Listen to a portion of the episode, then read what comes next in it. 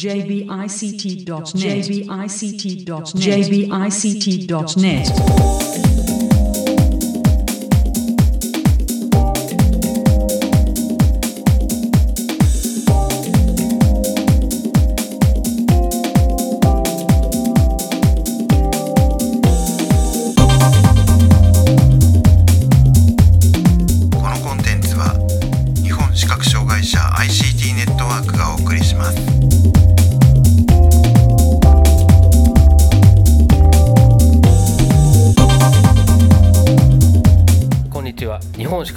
社 ICT ネットワークがお送りするポッドキャストサイトワールド2017特集です。中根です。で、えー今回はもう一人。はい辻です。えっ、と今日あの実はインタビューの時にはいなくて後からのこの子登場したので。はいなんかねえーっとインタビューが終わったらそうですね。なんかぬぼーって後ろに立ってる感じでしたね。はい。という、え2人で、えー行ってきたあーのが今回お送りするのは進化情報システムさんですね、えー進化情報システムの岡村さんと高梨さん、えーへのインタビューの模様をお送りしますでは早速お聞きください、えーサイトワールド2017進化情報システムさんのおブースにお邪魔しています、えー進化情報システム、えー岡村さんと高梨さんにお話を伺います。よろしくお願いします、えー、とまず簡単に、えー今回出展されているものの概要を教えていただけますか？はい、えーっとまあ、今回出展させていただいているプリンターですけどもあの展示立体イメージプリンターという名前であの、まあ、プロダクト名は Easy Tactics というふうに言いますけども、えーっとこのプリンターはサーマルの技術を使って、えーっと発泡紙を展示あるいは図形等をですね発泡させるということができるプリンターです。うんであの従来、立体コピー機みたいなあの、ものがございますけども、まあ、それよりも非常にコンパクトで小さくてですねで安くで手軽にあのこういう立体の情報物をですね印刷できる機械ということで作りました。でもちろんあの視覚障害者向けのプロダクトですので展示もできますし食図なんかも簡単にパソコンからデータを送ってプリントアウトすることができます。なるほど、えー、とじゃあ、まあ、方式としては、えー、と立体コピーと類似したものというふうに考えていいんですかね。そうですね。あの立体コピー機ではあの紙のことをカプセルペーパーというふうに呼んでますけども、はい。これもカプセルペーパーと同様のものを使ってます。はで立体コピー機はあの先にイメージをプリントしておいて、でそれに強いあの熱の光を照射してあの黒いところを浮き上がらせるとはいそう方式をとってますけども、これは紙の裏側から直接膨らませたいところに熱を加えるそういう方式をとってます。い、あーなるほど、じゃあ、まあ、まあ、最近あんまり見なくなりましたけど、昔あったそのサーマルプリンターのような、えー形で熱で、えー印刷する箇所を、まあ、特定して加熱して、狙って加熱してというような。そうですね。でそれそれが、まあ、あのサーマルリインクリボンではなく、えーカプセルペーパー。カプセルペーパーを直接直接やるという。ええ熱を加えて膨らませると。なるほど。いうことをやりますあの従来のサーマルヘッドのそういうテクノロジーを使ってるわけですけども、扱う温度領域エネルギーの量が非常に大きいです、はい。まあ、そういうことで非常にあの制御は難しいので今までこういうことができなかったと思いますけども、ええ我々はそこら辺のあのヘッドの制御を克服しましてこういうことができるようにしました。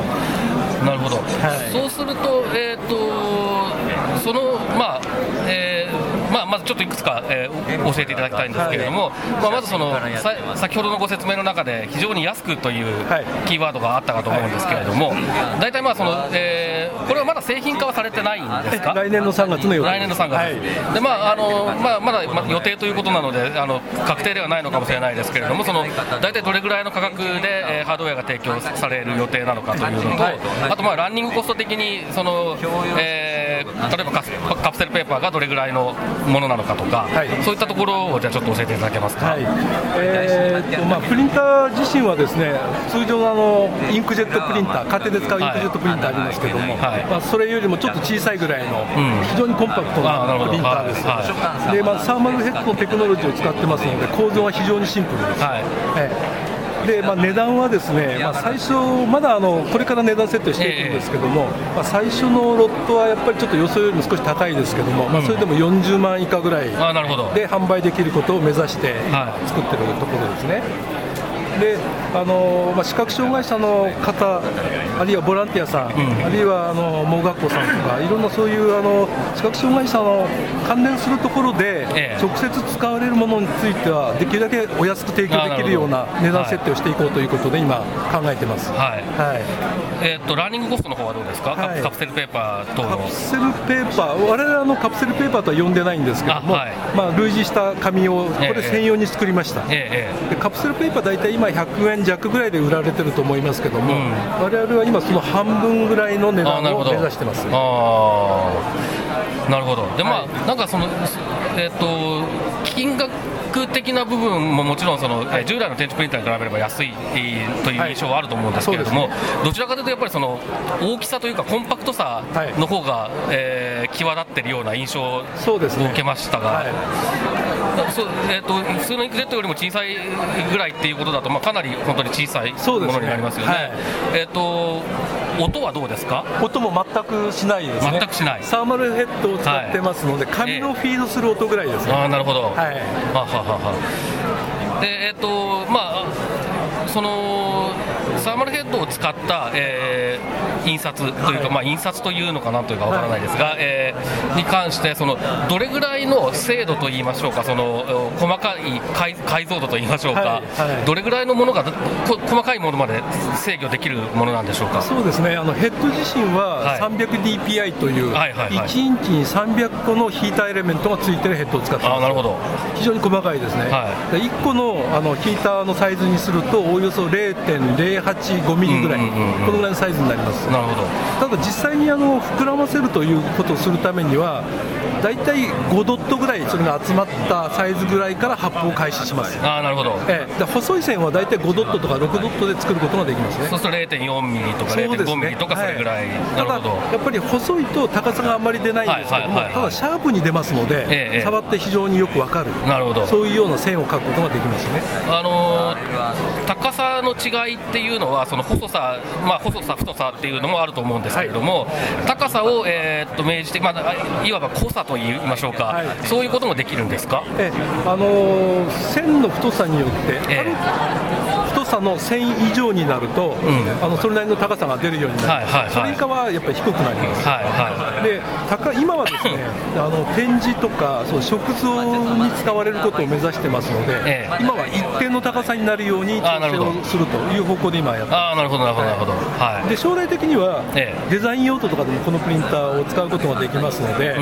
例えば色をつけてあの発泡させて膨らましたりとか、はい。だから一生性のある印刷物を作ることができるようになるんですけど、はい。その時にはもうちょっと高さの表現をあの段階的に高さを調整できたりとか、そういうことができるようにしようと思ってます。なるほど、い。でこれ、えーとまあえー加熱された部分は、えーまあ、膨らむわけですけれども、見た目には何か色が変わったりするんでしょうか？いえ、あのー立体コピー機であれば膨らんだところが黒くなってますけど、はいはいはいはい。これは真っ白な状態で膨らますことができます。ああなるほど、はい、あだから触っても手が汚れないとか そうそういうところがあります。ね 立体コピー機はちょっとねそういうところがありますからね。え、えそうですね。なるほど。あとあの立体コピー機ですと、はい。そのまあ、黒くしたところを膨らませるで上から強い光を全体的に加えるということをやりますけどもそのために発泡させなくてもいいところも若干だけ変化します、はいはいはい。で脆くなります、はいはいはこれは裏側から直接やりますので、ええ。表に全く変化がなくて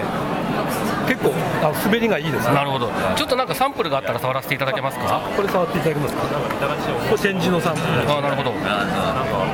ひ低いちょっとひ低低めかなっていう感覚はありますがでも十分こうそうですね。安定はしてますし。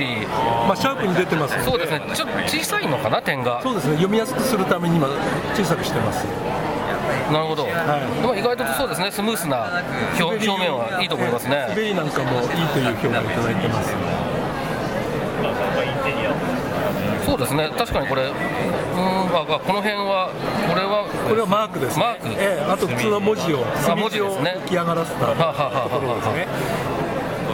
今こういったそのデータを、えーまあ、当然プリンター本体に流し込むわけでしょうけれども、はいはい。そのあありがとうございます。そのデータを作る部分っていうのは、はい。えー例えば既存の、えー展示のデータをお何かしらのドライバーで、えーこのプリンターに流し込めるものにするであるとか、あるいはその今、えーと墨字が浮き出し文字になったようなものもありましたけれど、はい。こういったものももう普通にあのプリンタードライバーに流し込めば、そのまま、えー浮き出し文字として出てくるようなことがもう実現できてるんでそうですね。しょうか。今あの、我々使っているソフトは、はい。あのマイクロソフトのオフィスはいはい。の中の、まあ、ワードを使ってますけども、はいワードのソフトに我々あのアドインソフトを入れました。あなるほど、はい。アドインというのは、あの我々が入力したひらがなとかカタカナ文字を点字に変換するためのアドインです。はい。だから入力した文字をまず点字に変換して、で例えば絵を貼り付けたりとか画像を貼り付けて、はい。それをプリンターに我々の作ったドライバーを経由して送るということで、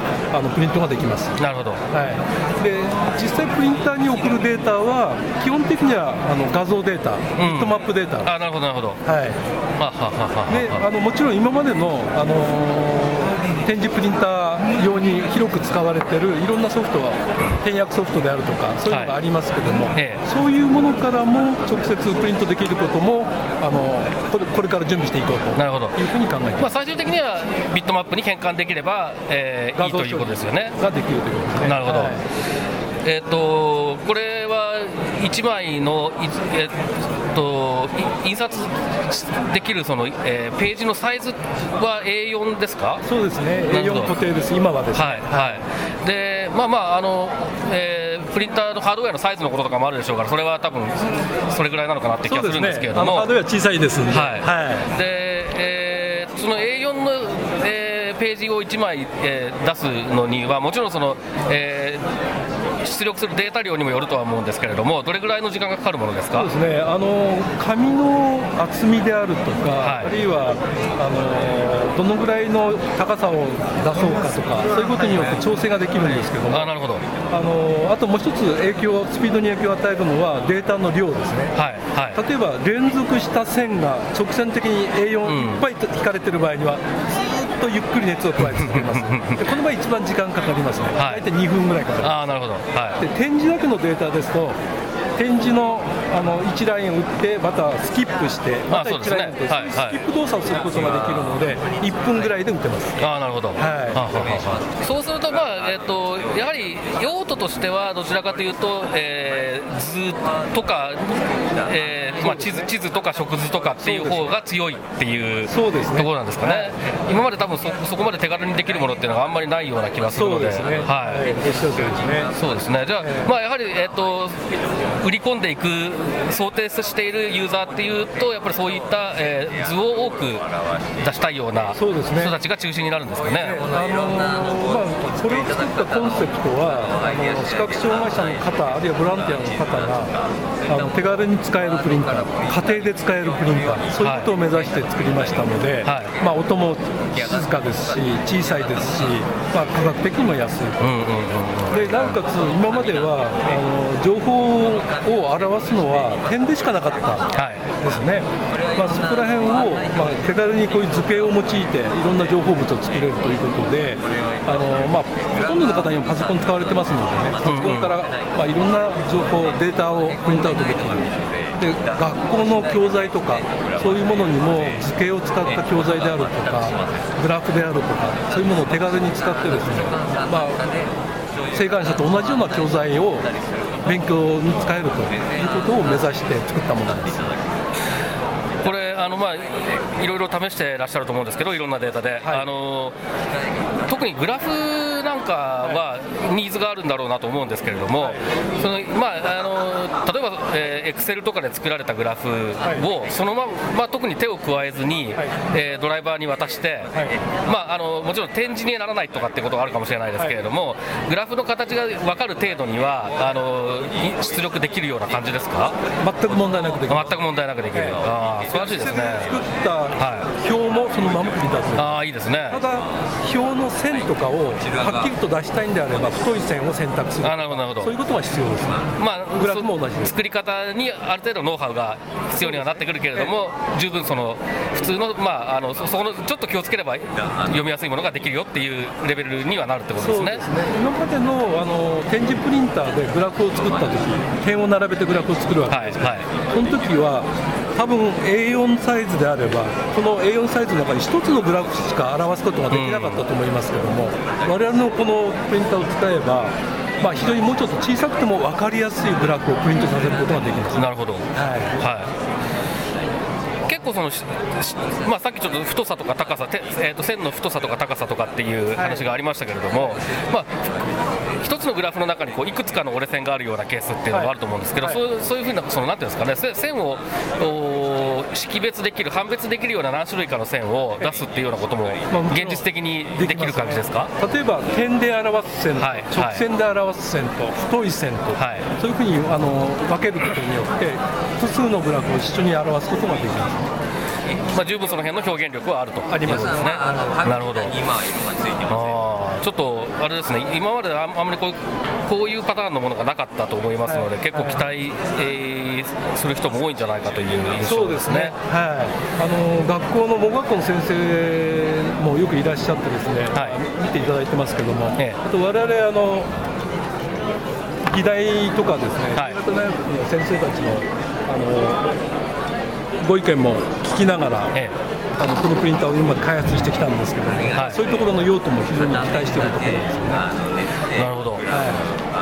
あのーまあ、ちょちょっと製品から話がは外れるんですけれども、もともとこういう、えーあの製品を開発されるようになったきっかけとかっていうのは、なんか、えー、というか、まあ、ももともとどういったあのあー会社なのかっていうことも存じ上げないんですけれども、会社進化情報システムっていうのは、あの車用のナビシステムであるとか、はあはナビ用の地図とかを作ってたソフトウェア会社です。で、私もええ。高梨もええ。この会社にジョインしたのは去年。あそうなんですか。けども、そのええ。プリンターを作るためにこの会社に入りました。あそうなんですか。ええ。実はあのープラスチックカード、はいキャッシュカードとか、クええレジットカードありますね、それあの出っ張ってますね、文字が。はいはいエンボスになってますねですね。はいあの機械をのメーカーにいました。あそうなんですか。アメリカの会社なんです。でえ。このカプセルペーパーに私出会いましてですね、ええこれをなんとか使えないだろうかということをずっと考えてまして5年ぐらいずっと実験をやってまして、ええ。あのまだこういうことができることを確認取れましたので、まあ、商品化を進めたということなんですね。ああそうなんですね、はい。なるほど。なかなかなかちょっと面白い経緯で。そうですね。ええ。まああの従来その、はい。エンボスとは直接関係ないんですけど、ええ。あのまあ、そういうことをやりながら、我々あのサーマルプリンターですね、そういうものも扱ってたんですね、だからヘッドを制御する技術っていうことについては、我々ずっと持ってましたなるほど。まあ、その中でこういうプリンター作ったんですけども、まああのまあ、銀行とかクレジット会社をを相手にする、そういう業界とは、これ、全く違うところですねですので、うんまあ、そこをスピンアウトして、へこれを作るえあそうですというか決意をしたところです。ああなるほど、でまあえー、と先ほど、えー来年の3月をめどに発売っていうことだったはいんですけども、ほぼこれは決まりという感じですか？そうですね、今、生産の打ち合わせをしている段階ですけども、ええあのまあ、来年3月ぐらいをターゲットにして今やってます。はいなるほど。で、あ、ちょっとなんか、もし、あれ、えー、と、できましたら、物を触らせていただいてもいいですか、本体とか。本体あ、なるほど。ちょっと蓋が開いてますけど、はい蓋を閉めると30センチちょあっと四方ぐらいそうですね高さが20センチぐらいですかねあ、そうですね。あー、確かに小型で、重さはどうですか？あ結構ありますね。まあま重さ4、5キロかあ、そうですね。えー、っと、これ。ネットは熱で これはもうほぼ最最終形なんですかね。最終形ですね外観はほぼほぼ最終形ですなるほど。であとはまあソフトウェアをもうちょっといろいろそうですね工夫して、だからソフトウェア次第で結構活用の幅が広がりそうな感じもしますしね。うーん。色をつけてカラーにして浮き上がりさせて、はいはいまあ、いろんなあのなんですかね面白い情報物を作るとカタログを膨らますところですね、はいはいはいはいはいはい。そういう用途からのお問い合わせも多いですね。あーなるほど、まあ、あと多分その全盲のユーザーに関しては特にこれで問題ないと思うんですけれども、ロービジョンの人たちとかが結構色がついてると使いやすいっていうような話はあったりはすると思うんですよね。まあでもそれも結構そそれはどうなんですかね？か、えっととソフトウェアだけの問題でもないですよね。色をつけようっていう話になってくると。今はあの浮き上がり浮きあのまあ浮き彫りにできる、はい。そういう機構だけですけども、ええ。あのまあ他の同じデータを使って他のプリンターでもって色をつけたものをあなるほど。そっかそっかそっか。機械に流すということそうですね。でまずはすぐにはできます。なるほどなるほど。そうですね。で来年の計画としてはカラーを内蔵したものを作ろうかなはあ、はあはあはあ。カラープリントプラスあの浮き上がることができる、なるほど。まあ、そういうものを考えています、あと墨地ですね、はい。墨地と一緒にプリントできる、そうですね、多分その色がついてるでかつ触って分かるものがあるとあの盲学校の先生なんかが指導するときにね結構楽になるはずなんですよね。僕らは別にむしろそんなあの自分が何触ってるか見られたくないっていう。そうなのでどそれ僕は別にどどっちでもいいと思ってるんですけどなんかやっぱりあの学習教材となんかで考えると色がついたりっていうのは結構ニーズはあるのかなって感じはしますよね。あと今、あのまあ、開発をスタートしたところなんですけども、ええ。あの 3D 楽譜ですね。あはいはいはいはい、ええ。今はあの展示楽譜が広く使われてますけども、ええ。あの非常に難しいですね、展示楽譜。難しいですね。はで五線譜をはい。そのまま膨れ。らまして、ああなるほど。あの感覚的にもう音の工程であるとか長さであるとかが分かる、ん。そういう楽譜をあこれ面白いですね。じゃないだろうかということで今これを開発にスタートしたところです。でごあこれ五線譜があって展示の、えー表記もあってというようなものですね。確かにそのあのどうしても展示楽譜展示だけで読むとその直線的な、えー一次元的な情報に落ちちゃうんですけれど五線譜ってやっぱり多分見えてると全然イメージが違うと思うんで。そうですねそこも含めて情報として取れるようになるのは結構大きいような気がしますよね。そうですねうん。なるほど。ただこれから、あのまあ、ただ五線譜の上に音符を並べると非常に細かな図形になってしまうそうですね。これをいかに分かりやすくするかということで、まあ、いろんな方のご意見を聞こうとしているところです。なるほど。はいまあでもそれ本当にソフトウェア次第っていう感じですね。そこになってなってくるとね。はいうん。プリンターはもういくらでもどんなデータでも打ち出すことができますので、そうですね。データを作るかというところうんですね。まあ先ほどのお話だと結構やっぱり解像度も高いですから、まあそこそこは本当にやりようがいろいろあるっていうことなんでしょうね。そうですうん。なるほど、わかりました。えっと私の方で伺いたいことは大体えっと伺えたと思うんですけど、何かあの言い忘れたことですとか宣伝し忘れたことですとかあれば。そうですね、はいまあ、視覚障害者の方個人が使えるプリンターということで作ってますけども、ええあのまあえーと公共機関であるとか自治体さんの窓口であるとか銀行さんであるとか、病院さんであるとかいろんなところでこの機械を使うと図形を交えた、あの情報物を分かりやすい情報物を作れますオンデマンドで作れますのでぜひこの機械を使ってですね視覚障害者の方に情報提供していただきたいというふうに思ってます。はい。はいはい、ここまで、えー、と進化情報システムのお岡村さんと高梨さんにお話を伺いました。どうもありがとうございました。よろしくお願いします。はい、えーここまで進化情報システムの岡村さんと高梨さんへのインタビューの模様をお送りしましたけれども、えーとまあ、辻さんもね、えー途中から聞いてたり、あと、まあ、あの僕が一生懸命聞いてる横で、なんかあの説明をね。でも別の説明を受けてたりとか、はい。い、ろいろしてたみたいですけれども、はい。どうでした、印象として。あのえっ、とまず点図がすごくその静かに印刷されるプリンターであの面白いなと思ったのとえっ、と印刷物も結構その手手触りいいですよねこれね。うん、あのえー、といわゆる立体コピーよりもだいぶこうさらっとした感じですね、これい指にインクの色はつくんですかね？あつかない。あつかないんですね、うん。これね。これ今は、えーっと浮き上がってるところに特に色はつかないっていう状態になっているということで,、はいはいでまあ、ちょっとインタビューの中でもあったかと思いますけれども今後その、えー浮き出てかつ色もつけられるような仕組みっていういうような機構を入れたようなものもお考えていきたいとはいうことだということなんですけれども。でもまあ基本的にはその現状としては浮き出すだけっていうはい。状態ですね。あとランニングコストがねなんかあの説明の中で意外と安そうだなっていうのが印象に残ったんですけれども紙が1枚40円ぐらいでこう普通にコピー取るのとあまり変わらないかなっていう印象を受けました。そうですね。1枚4 5 0円にになる予定というまだちょっと正確なところはわからないのかなと思いますけれども、あの今までの立体コピーの価格よりはランニングコストとしては安い。であとまああの本体そのものもね比較的安いかなっていう印象が安いのとちっちゃいんですよね。ちっちゃかったですね。